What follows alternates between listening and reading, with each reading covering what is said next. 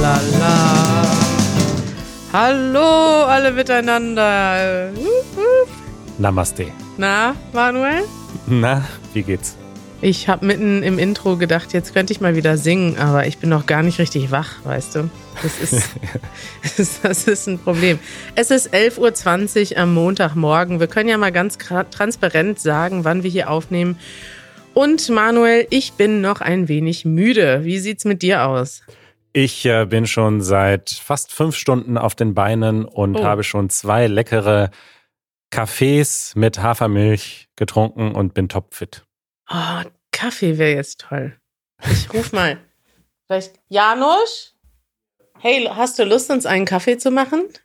Ja, Lust schon, ja. Janusz ist noch verschlafener als ich. Habe ich das richtig gehört? Ja, Lust schon, hat er das gesagt? Und dann ist er wieder gegangen. Ah, schön. ja, Manuel, da kann ja jetzt nichts mehr schiefgehen. Ich krieg gleich den Kaffee. Ähm, und wir haben heute einige spannende Themen vorbereitet. Richtig. Äh, volles Programm. Wir starten mit dem Spotify-Jahresrückblick. Über den wolltest du gerne sprechen. Ja, über den wollte ich gerne sprechen, denn wir bekommen ganz viele Nachrichten bei Instagram. Dort taggen uns Leute, die nämlich ähm, diesen Spotify, wie heißt das, Spotify Raps, diesen Jahresrückblick machen. Und dann kriegen sie immer angezeigt, wer ist mein Lieblingspodcast, zumindest von der, oh, jetzt hört man die Kaffeemühle im Hintergrund. Da bekommt man ja so alle möglichen Zahlen. Ne? Welches Lied hast du am meisten gehört dieses Jahr und welchen Podcast hast du am meisten gehört? Und da schreiben uns unglaublich viele Leute. Ähm, Matthias sagte, hunderte Nachrichten haben wir bekommen. Und die ganzen Leute wollte ich mal grüßen, aber nicht nur die Spotify-Hörer, wir wollen alle grüßen, denn du hast in unserem Vorgespräch treffend festgestellt, dass nur ungefähr 20 Prozent unserer Hörer auf Spotify sind. Ja. Ist das so, Manuel? Das ist so. Darf ich da jetzt noch was, darf ja, ich der Spaßverderber sein? Gib uns deinen Spotify-Rant. Also, natürlich freuen mich diese ganzen Nachrichten genauso. Und das ist ja wirklich schön. Da, viele Leute haben ja sogar uns Screenshots geschickt und ähm, wir haben da gesehen, dass sie uns am meisten hören von allen Podcasts. Das ist toll, wenn man das sieht. Das ehrt uns. Aber. Aber gleichzeitig möchte ich nur darauf hinweisen, dass es ähm, Apps gibt, die besser geeignet sind zum Podcast hören als Spotify. Und eine Liste äh, dieser Apps, einen Vorschlag für mehrere Apps, findet ihr auf easygerman.fm slash subscribe. Und äh, nichtsdestotrotz könnt ihr natürlich über Spotify hören. Ich benutze Spotify auch für Musik. Also ich bin nicht anti-Spotify. Ich denke nur für Podcasts. Da gibt's bessere Apps. Ja, da stimme ich dir grundsätzlich zu. Und du hast mir ja auch, und du hast uns allen auch schon mal ähm, hinreichend erklärt, warum das so ist, warum du Spotify kritisch siehst. Ähm, weil ja, die Episode können wir mal verlinken, das ist schon ein bisschen her.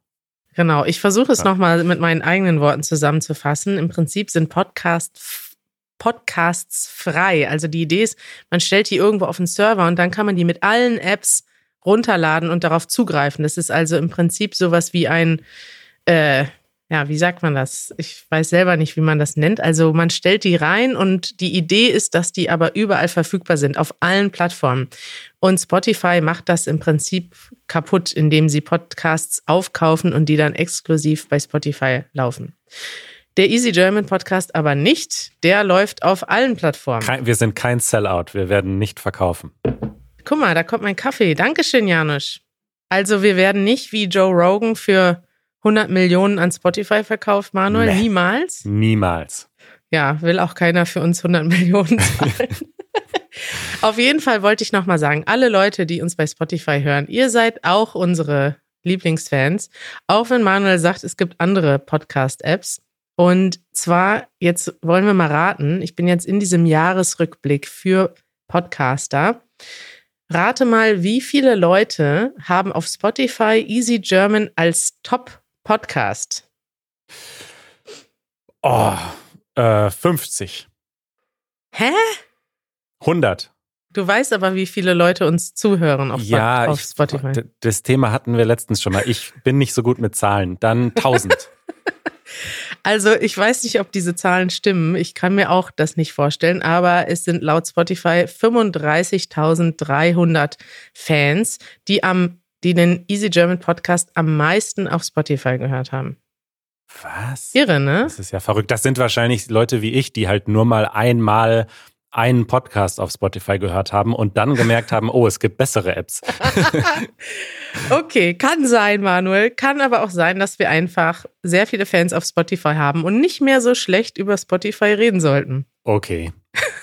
Ich muss mal kurz die Tür zu machen. Janusz macht weiteren Kaffee, aber die Tür ist immer noch auf. ähm, eine Sekunde.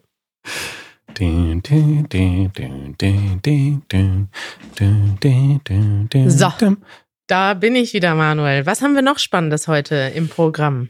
Follow-up, Follow-up, Follow-up. Ein Follow-up zu unserem Thema Bahnfahren, über das wir neulich gesprochen haben, als wir über äh, Verkehrsmittel gesprochen haben. Da hast du ja ähm, dich darüber beschwert, wie kompliziert es ist, ähm, ein Bahnticket zu buchen ja. und dabei einen guten Preis zu bekommen oder zu verstehen, wie sich der Preis überhaupt zusammensetzt, etc. pp. Und äh, da haben wir einen schönen Tipp bekommen von Tobias. Und zwar ähm, empfiehlt er uns die Seite bahn.guru. Diese Seite hm. ist im Grunde so ähnlich wie die Sparpreissuche von der Bahn selbst, aber viel besser. Und zwar kannst du da einfach einen Startbahnhof eingeben. Ich gebe mal ein Berlin und einen Zielbahnhof. Ich gebe mal ein, wo wollen wir hinfahren? Ja, München wieder, natürlich. München, okay. Ja. München. Äh, und dann kannst du eingeben, welche Klasse, ob du eine Bahncard hast. Ich habe eine Bahncard, okay. Und dann gibst du eine Uhrzeit an. Also ich bin ab 8 Uhr morgens bin ich startklar. Ich mal 8 Uhr ein. Und ich kann aber auch noch um 20 Uhr fahren, okay. Und dann klickst du auf Suchen und dann kriegst du alle Tage angezeigt in den nächsten Wochen mit den günstigsten Preisen. Jetzt kann ich zum Beispiel sehen, wenn ich am 31. fahre, dann kostet es nur 13 Euro. Wenn ich heute noch fahre, kostet es 85 Euro. Ah, also der Vergleich die verschiedenen Tage.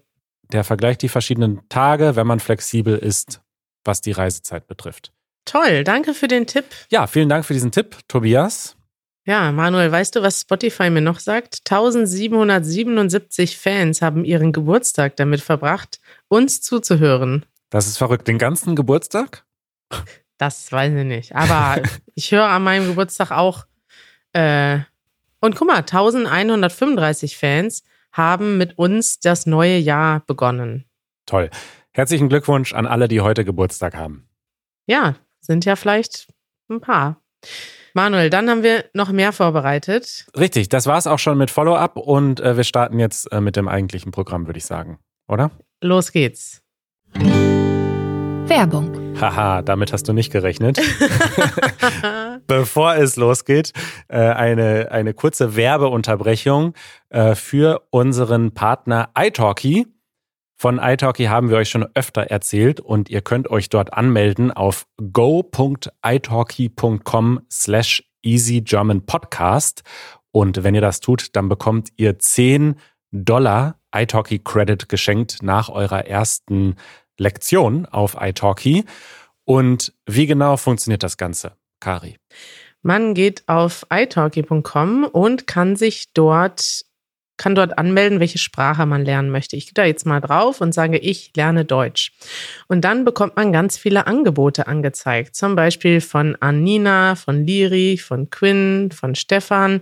Und man sieht im Prinzip, was das für Lehrerinnen und Lehrer sind. Die haben eine Bewertung, die haben ein Vorstellungsvideo und man kann dann einfach mal eine Probestunde mit denen buchen. Die haben zum Beispiel auch unterschiedliche Preise. Manche davon sind zertifizierte Deutschlehrer, manche sind Tutorinnen und Tutoren, die einfach nur Konversationsübungen bieten und ein bisschen günstiger sind. Und man kann sich dann aussuchen, was man für sich selbst am besten findet. Ich habe das mal mit Matthias getestet diese Woche, weil uns interessierte, ob man zum Beispiel auch LehrerInnen mit österreichischem Hintergrund äh, mhm. finden kann. Und tatsächlich kann man sich auch LehrerInnen aus Österreich und der Schweiz suchen, wenn man zum Beispiel speziell mal Deutsch im Dialekt lernen möchte oder einfach sich besser gewöhnen möchte an das gesprochene Deutsch in den verschiedenen Ländern. Und da haben wir ja doch die Tage drüber gesprochen, als wir Nino zu Gast hatten. Toll. Also, wenn ihr die Weihnachtszeit oder die Ferienzeit jetzt im Winter mal dafür nutzen wollt, ein paar Deutschstunden zu nehmen mit einem Lehrer oder einer Lehrerin, dann probiert das mal aus. Den Link findet ihr auch in unseren Show Notes und wie gesagt, wenn ihr euch darüber anmeldet, bekommt ihr noch 10 Dollar Credit nach der ersten Stunde geschenkt. Thema der Woche. Wir beschäftigen uns heute mit der Bundesregierung, mit der noch nicht gewählten neuen Bundesregierung. Am Mittwoch diese Woche soll es soweit sein. Es soll ein neuer Kanzler gewählt werden und der formiert dann die neue Bundesregierung. Und das sind alles spannende Zeiten in Deutschland. Wir haben euch ja letzte Woche schon mal unseren Koalitionsvertrag vorgestellt. Das ist also der Vertrag, den die drei neuen Regierungsparteien geschlossen haben und in dem steht, was sie in den nächsten vier Jahren umsetzen möchten. Und heute dachten wir, werden wir uns mal mit den Menschen beschäftigen, die in der neuen Bundesregierung sitzen. Manuel, hast du denn schon einen neuen Lieblingsminister, der vielleicht benannt wurde, oder eine Lieblingsministerin? Den habe ich tatsächlich. Aber Ach das ja? würde ich jetzt noch nicht spoilen, sondern das, äh, da müsst ihr bis zum Ende hören, um herauszufinden, wer mein, wer mein Held ist unter den äh, Ministerinnen. Ich wusste gar nicht, dass es darunter Helden gibt. Äh, ich finde es sehr interessant. Wir haben jetzt in den letzten Monaten und Wochen viel von ihnen gehört. Das sind natürlich teilweise auch die Spitzenkandidatinnen der verschiedenen Parteien gewesen. Ne? Also die Menschen, ja. die jetzt in der Regierung sind, Olaf Scholz, der wahrscheinlich am Mittwoch zum Bundeskanzler gewählt wird, der war auch der Spitzenkandidat, der Kanzlerkandidat der SPD. Und in den beiden anderen Parteien, bei der FDP und den Grünen, haben wir natürlich auch die Vorsitzenden, die dort die bekanntesten Persönlichkeiten sind und die auch natürlich die bekanntesten Ministerposten bekommen. Wollen wir mal anfangen mit Olaf Scholz, Manuel? Ja, das können wir machen. Dazu habe ich einen, einen lustigen äh, Artikel gesehen in der Taz, beziehungsweise eine lustige Überschrift. Ja. Vielleicht können wir damit starten. Und zwar hat äh, die Taz getitelt Neue Merkel-Variante setzt sich durch. Und dann ein Bild von Olaf Scholz. Ja, das ist also eine Anspielung an äh, das Coronavirus, äh, ja. wenn sich eine neue Variante durchsetzt. Ja, und tatsächlich ist das auch ähm, schon eines seiner bekanntesten Merkmale. Er ist tatsächlich ähm, dafür bekannt, dass er ein bisschen so ist wie Merkel. Ich habe hier mal einen Artikel mitgebracht aus der New York Times und da ist der Titel He convinced voters he would be like Merkel. But who mhm. is Olaf Scholz? Und das fand ich ganz interessant, weil das ist so ein bisschen, also das ist so ein bisschen das Ding mit ihm, dass er er hat schon mit Angela Merkel zusammengearbeitet und er ist in einer anderen Partei, aber sie sind sich doch in gewissem Sinne sehr ähnlich von Typ her. Also und das ist, scheint auch tatsächlich so zu sein, dass das der Grund ist, warum er populär in Deutschland ist, dass er einfach diese Kontinuität von Angela Merkel fortsetzt. Und es ist ja wirklich sehr bemerkenswert, dass Angela Merkel 16 Jahre lang im Amt war und in den aktuellen Umfragen ist sie immer noch die populärste Politikerin in Deutschland. Ja. Ich weiß nicht, ob du das mitbekommen hast, aber normalerweise ist das ja so, wenn jemand vier Jahre im Amt ist, ist er schon unpopulär. Bei Joe Biden hat es gerade mal ein paar Wochen gebraucht, bis er von populär zu unpopulär wechselte. Also wobei man sagen muss, äh, dass Angela Merkel am Anfang eben auch nicht sehr populär war. Sie hat sich das eigentlich hart erarbeitet über 16 Jahre, diese Popularität. Genau, durch ihre ruhige, ausgeglichene Art. Und so hat sich das Olaf Scholz auch erarbeitet. Er war im Prinzip ein ruhiger Vizekanzler an ihrer Seite. Und vielleicht können wir mal ein bisschen darüber erzählen, wo er herkommt und wer er ist. Denn auch die Deutschen, muss man sagen, wissen gar nicht so viel über Olaf Scholz. Äh, und wenn mhm. man das mal vergleicht mit den Wahlkämpfen in anderen Ländern, ähm, ist das bestimmt ganz interessant, das zu hören. Denn ähm, ja, ist es nicht so, dass der Wahlkampf in Deutschland besonders emotional oder persönlich geführt wird. Es ist sogar so, dass auch wir, so ähnlich wie das bei Angela Merkel 16 Jahre lang der Fall war, wenig wissen über seine Familie, über seinen persönlichen Hintergrund. Und wenn man jetzt zum Beispiel Olaf Scholz Frau auf der Straße treffen würde, würden wahrscheinlich 99 von 100 Bürgern die nicht erkennen, schätze ich. Richtig, aber wir packen jetzt alle persönlichen Details auf. Ja. Wir sind jetzt hier die Celebrity-Fotografen. Okay, Erzähl uns alles. Ich weiß gar nichts über ihn. Also ich weiß wirklich, ich weiß so ein bisschen was über seine politische Karriere, Ja, ähm, dass er früher, äh, ja, das wirst du vielleicht gleich erzählen. Aber ich weiß sehr wenig über sein Privatleben tatsächlich. Ja, das ist aber so, wir alle wissen wenig darüber. Und das ist auch schon ähm, eins der Merkmale von ihm, dass er eben nicht so jemand ist, der in der Öffentlichkeit steht. Olaf Scholz ist 63 Jahre. Er kommt aus Osnabrück. Ist das eine Stadt, die dir persönlich zusagt, Manuel? Also Osnabrück und Münster, unsere Heimatstadt, äh, haben ja so eine Rivalität. Ne? Deswegen, ich war ehrlich gesagt in meinem ganzen Leben noch nie in Osnabrück. Okay. Oder wenn, dann habe ich es vergessen. Insofern. Ja, ich habe in Osnabrück studiert, eine sehr schöne, unauffällige Stadt, so unauffällig wie vielleicht Olaf Scholz. Er ist ein überzeugter Sozialdemokrat. Er ist schon mit 17 in die SPD eingetreten und hat sich dort als Jungsozialist engagiert. Die jungen Sozialdemokraten, die nennen sich ja die Jungsozialisten. Und er war auch mal einer der jungen Wilden in der SPD und unter anderem kritisierte er die aggressiv imperialistische NATO wow. und er nannte die Bundesrepublik die europäische Hochburg des Großkapitals. Ja, das ist wirklich krass. Er war wirklich extrem ähm, links, kann man sagen. Oder sehr, sehr stark links äh, eingestellt und hatte ja auch wilde Haare. Und äh, wenn wir jetzt schon bei persönlichen Details sind, also für mich gibt es irgendwie so diese Bilder, wo er ganz jung ist und diese tolle wilde Frisur hatte und dazu stehen diese Aussagen, die er damals getroffen hat. Und jetzt hat er eine Glatze und ist total gemäßigt und, äh, sag ich mal, so Ja. nicht mehr besonders extrem. Richtig, er ist jetzt so wie Angela Merkel fast. Ne? Ja. ja, dann kam der Wechsel ins Establishment. Olaf Scholz studierte Jura und wurde später Bürgermeister von Hamburg. Kurze Zusammenfassung des weiteren Lebens.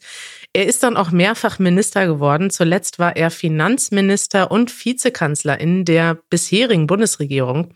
Er hat also zusammen mit Angela Merkel bereits die letzten vier Jahre regiert und auch als Finanzminister zum Beispiel die Corona-Krise mitgemanagt und ist dort nicht besonders, ja doch, er ist schon öfters aufgetreten, auch im Fernsehen, weil er musste natürlich die ganze finanzielle Rettung in der Corona-Krise managen und hat das, glaube ich, im Verständnis vieler Deutsche auch halbwegs ordentlich gemacht. Er ist jetzt heute nicht super konservativ oder so, aber man muss sagen, heute zählt er unter den Menschen in der SPD eher zu den Konservativen. Also es ist nicht mehr so viel mit Sozialismus und Ja. jungen Wilden, sondern heute sind die jungen Wilden eigentlich eher die Opposition in der SPD und er ist eher das ähm, eher, also eher konservativeres Establishment in der SPD. Während Angela Merkel ja eben nicht zum konservativen Flügel der CDU zählte. Ne? Also Ja. man merkt irgendwie so, es ist jetzt zwar so ein Parteienwechsel, aber es sind immer die, die in der Mitte ähm, politisch orientiert sind, die dann am Ende gewählt werden. Das können wir festhalten, Manuel. Deutschland will die Mitte. Und so haben sich ja teilweise auch andere Parteien, ähm, die FDP zum Beispiel, hat sich ja auch eher als Mittepartei äh, vermarktet.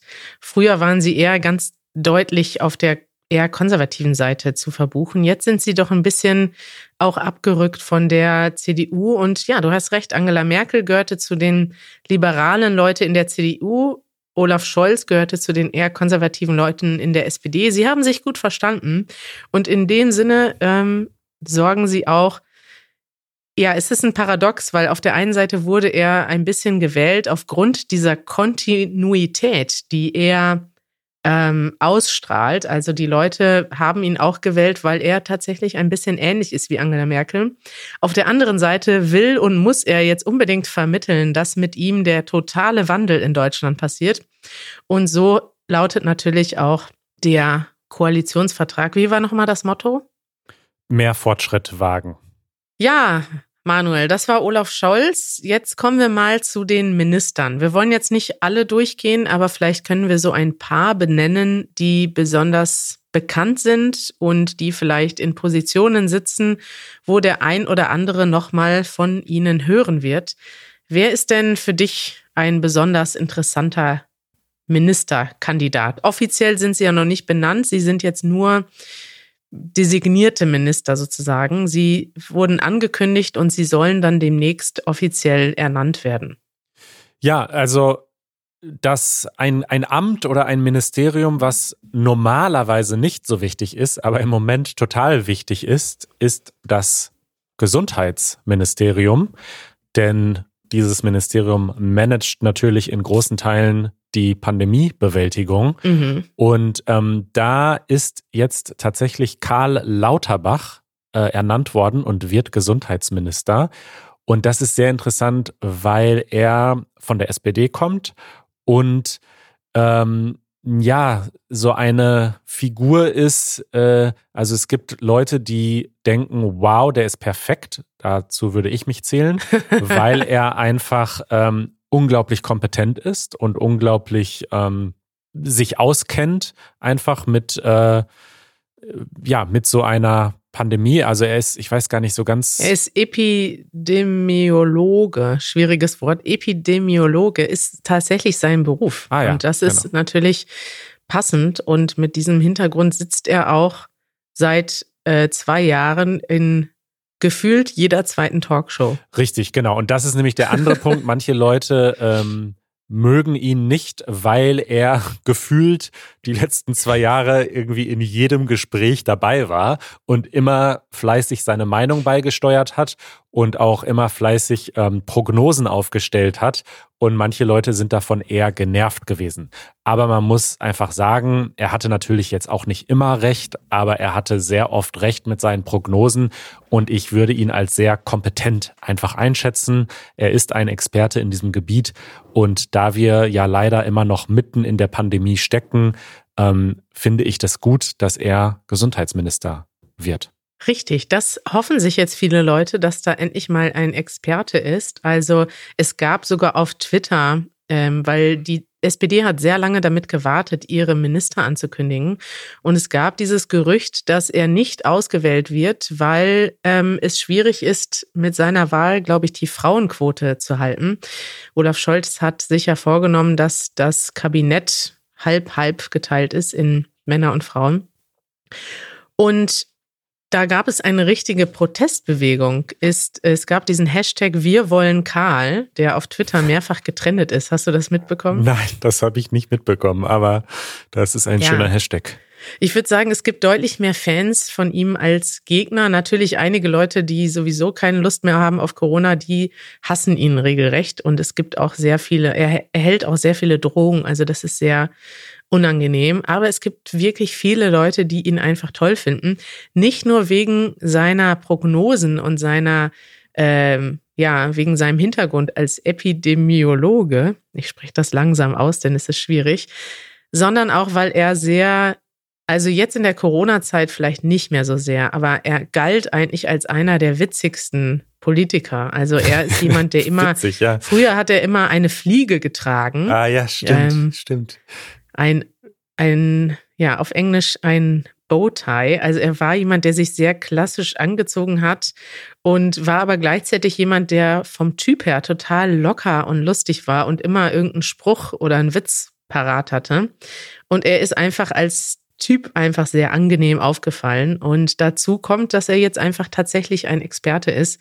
Und da wir jetzt vier Jahre lang einen Minister hatten, der eigentlich sich mit Gesundheit gar nicht auskannte und auch ähm, ja sich beruflich keinen beruflichen Hintergrund hatte im Bereich Gesundheit, der das teilweise auch nicht so schlecht gemacht hat, aber auch teilweise sehr viele Fehler gemacht hat, wünschen sich die Deutschen jetzt händeringend einen Experten und den haben sie, glaube ich, mit Karl Lauterbach, der auch tatsächlich während der Pandemie dann auch zwischendurch noch selber mitgeimpft hat, in irgendwelchen Impfzentren stand, Ja. um einfach dabei zu sein und äh, auch seinen Beitrag zu leisten und auch mit Menschen zu sprechen und ja, sehr engagierter. Ja, der wirkt einfach sehr bodenständig, finde ich. Ne? Also dem geht es Ja. nicht um Glanz und Glamour und ich bin jetzt der tolle neue Minister.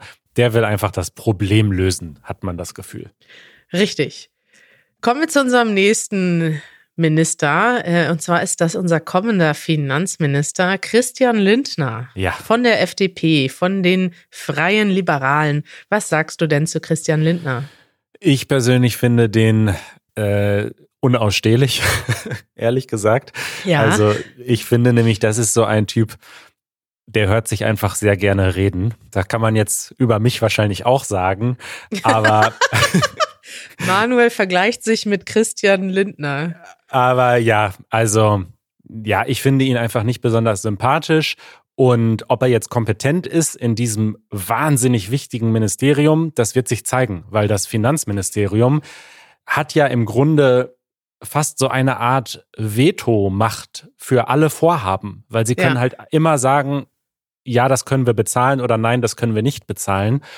Und deswegen ist das ein wahnsinnig wichtiges Amt und ja, ich finde ihn persönlich nicht so äh, besonders überzeugend, aber mal schauen. Vielleicht überzeugt er uns ja dann doch. Mal schauen. Du hast recht. Also Christian Lindner ist nicht bei allen populär. Er ist jemand, der selber früher als Unternehmer und Unternehmensberater tätig war. Und bei der FDP steht er auch dafür, dass er Unternehmer vor allem unterstützen möchte. Also uns. Uns, ja, genau. Deswegen haben viele Leute auch gesagt, dass es vielleicht gar nicht klappen kann mit der SPD und der FDP und den Grünen in einer Regierung. Die SPD und die Grünen, die sind ja traditionell eher ähm, Parteien, die äh, ja, Arbeiter- und Arbeitnehmerrechte unterstützen. Und Christian Lindner steht auf der anderen Seite. Der möchte möglichst viel Freiheiten für Unternehmer, möglichst wenig Zwang für Unternehmer. Und das ist ganz interessant, wie das jetzt funktioniert. Ich muss sagen, ich fand ihn früher auch sehr unsympathisch. Ist auch teilweise immer noch so. Er ist allerdings ein sehr rhetorisch begabter äh, Politiker. Und das Also So muss man ich. tatsächlich Viel reden, aber wenig dahinter. toll, Manuel, wie du dich immer wieder mit Christian Lindner vergleichst. Ich weiß nicht, ob das so gut ist Für meine Karriere. für deine Karriere. Vielleicht doch. Vielleicht wirst du ja auch mal hier Finanzminister. Finanzminister. Ja.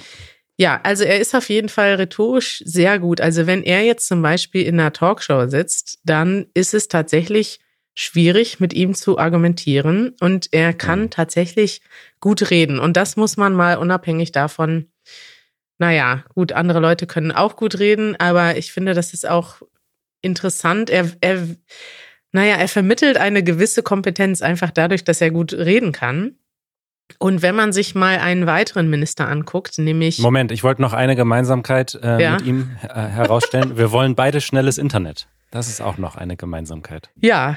Ja. Manuel, freut mich, wie du hier zum FDP-Freund avancierst.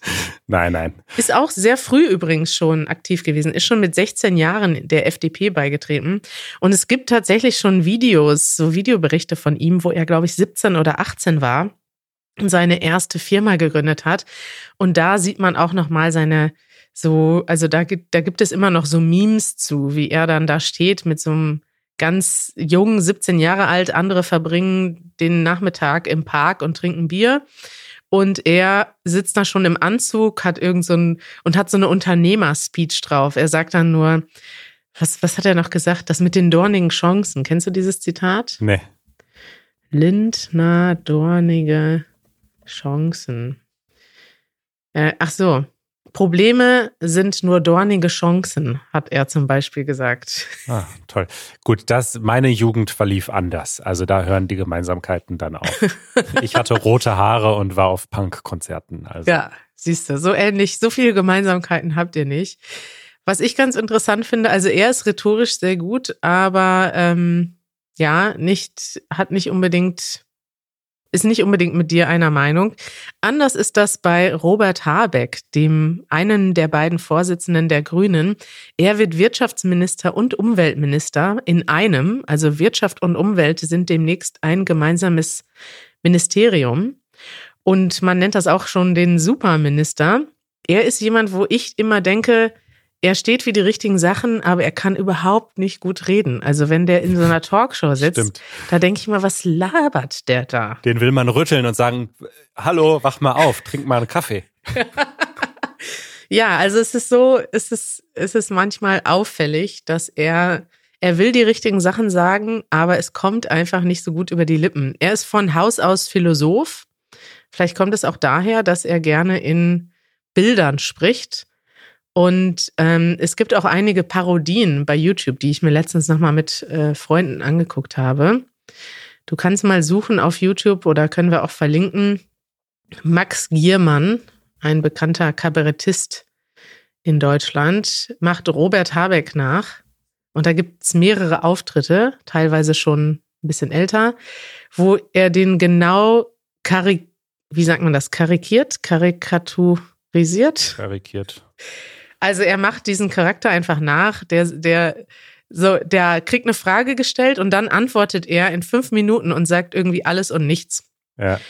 Gut, jetzt wollen wir Ja. ihn nicht nur verunglimpfen hier als jemanden, der nicht reden kann. Nee, weil das ist ja auch gerade mein Punkt, ne? Zu Christian Lindner, der, der labert halt viel, aber wirkt nicht so kompetent. Und bei Robert Habeck ist es ein bisschen umgekehrt. Der kann vielleicht jetzt nicht so gut äh, reden und die Dinge erklären, aber ich halte den für äußerst kompetent und ähm, bin gespannt, was da dieses Superministerium ähm, oder dieser Superminister mit Umwelt und Wirtschaft, die ja in gewisser Hinsicht manchmal äh, gegenteilig erscheinen oder als müsste man Kompromisse machen, um das eine und das andere beides unter einen Hut zu bringen. Und das finde ich eigentlich ganz gut, dass das bei ihm liegt. Ja, gut, warten wir mal ab, was passiert. Bisher gibt es ja nur einen Koalitionsvertrag und Ankündigungen. Und wir werden das dann über die nächsten Monate und Jahre euch weiter berichten, wie sich die neuen Minister so machen. Also Ja. wie ähm, arbeiten sie? Vielleicht noch ähm, zum Ende ein, zwei weitere Minister. Ähm, sehr nennenswert ist auch noch die zweite Vorsitzende der Grünen und die Kanzlerkandidatin der Grünen, Annalena Baerbock. Sie ist Außenministerin geworden oder wird Außenministerin. Was sagst du dazu, Manuel? Äh, ja, sie hat doch auch sowas in der Richtung studiert, glaube ich. Völkerrecht hat sie studiert. Völkerrecht. Ja. Ja.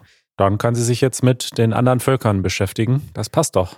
Sie kann sich mit den anderen Völkern beschäftigen. Oh, Janusz kommt rein und macht ein Foto von mir. Ah, du gehst jetzt zum Arzt, ne? Tschüss, Janusz.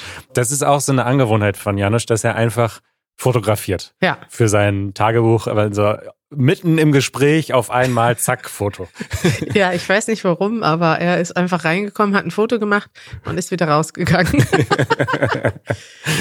ja, Annalena Ja. Baerbock, was gibt es zu ihr noch zu sagen? Ich glaube, wir haben sie schon ein wenig vorgestellt, als wir Ja. über die KanzlerkandidatInnen gesprochen haben. Sie hat im Wahlkampf einige Fehler gemacht, leider, und ist deswegen, vielleicht auch deswegen, ist die Partei, hat die Partei nicht so gut abgeschnitten am Ende, wie es viele gehofft hatten.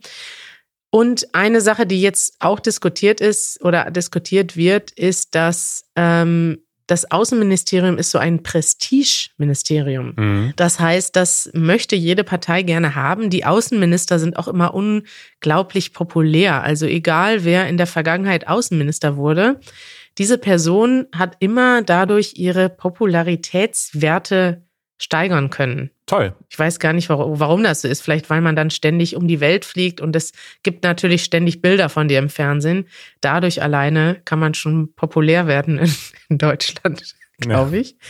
Aber es wird ein bisschen, oder man, viele Leute sagen, die Grünen haben ein bisschen ihre, ihre Ideale dadurch verraten. Sie haben sich dieses Prestigeministerium genommen, die Außenministerin gestellt, statt dass sie zum Beispiel das Verkehrsministerium ähm, für sich gewonnen haben.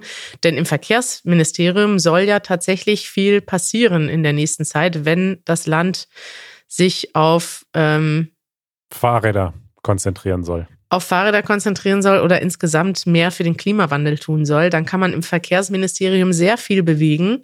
Aber dieses Ministerium haben sie nicht bekommen. Das hat jetzt die FDP und die FDP ist eine Autofahrerpartei, Ja. kann man eher sagen. Na toll. Während Annalena Baerbock durch die Welt fliegt. Während sie, während die grüne Ministerin durch die Welt fliegt, äh, wird der FDP-Minister Volker Wissing im Verkehrsministerium die Autofahrer unterstützen. Was sagst du dazu, Manuel? Dazu sage ich, unser Traum von Fahrradhighways quer durch Berlin, der wird nicht realisiert werden in den nächsten vier Jahren. Ach, Ja. schade. Ja, Ja, das war unsere Vorstellung einiger Minister. Wir haben noch einige noch nicht genannt. Ähm, vielleicht können wir die demnächst nochmal vorstellen. Und wir werden euch auf dem Laufenden halten. Diesen Mittwoch wird Olaf Scholz wahrscheinlich im Bundestag gewählt. Könnt ihr vielleicht live gucken auch und verfolgen in den nächsten Tagen, falls euch das interessiert. das ist lustig, dass das dein Live-Event ist, die, was du dir anschauen willst. Ja klar. Wir haben auch die Verabschiedung von Angela Merkel live geguckt mit all unseren Freunden und dazu Sekt getrunken. Hast du das nicht gemacht, Manuel? Nein, ich habe mir die Zusammenfassung in der Tagesschau angeschaut. Das hat mir gereicht. Oh, schade, Manuel, schade. Ich habe auch schon Sticker-Packs erstellt für all die neuen Minister. Ich bin, to ich bin total im Ampel-Fieber. Oh, großartig. Toll. Toll, Manuel. Vielen Dank für diese Zusammenfassung und äh, bis bald. Bis bald. Ciao. Tschüss.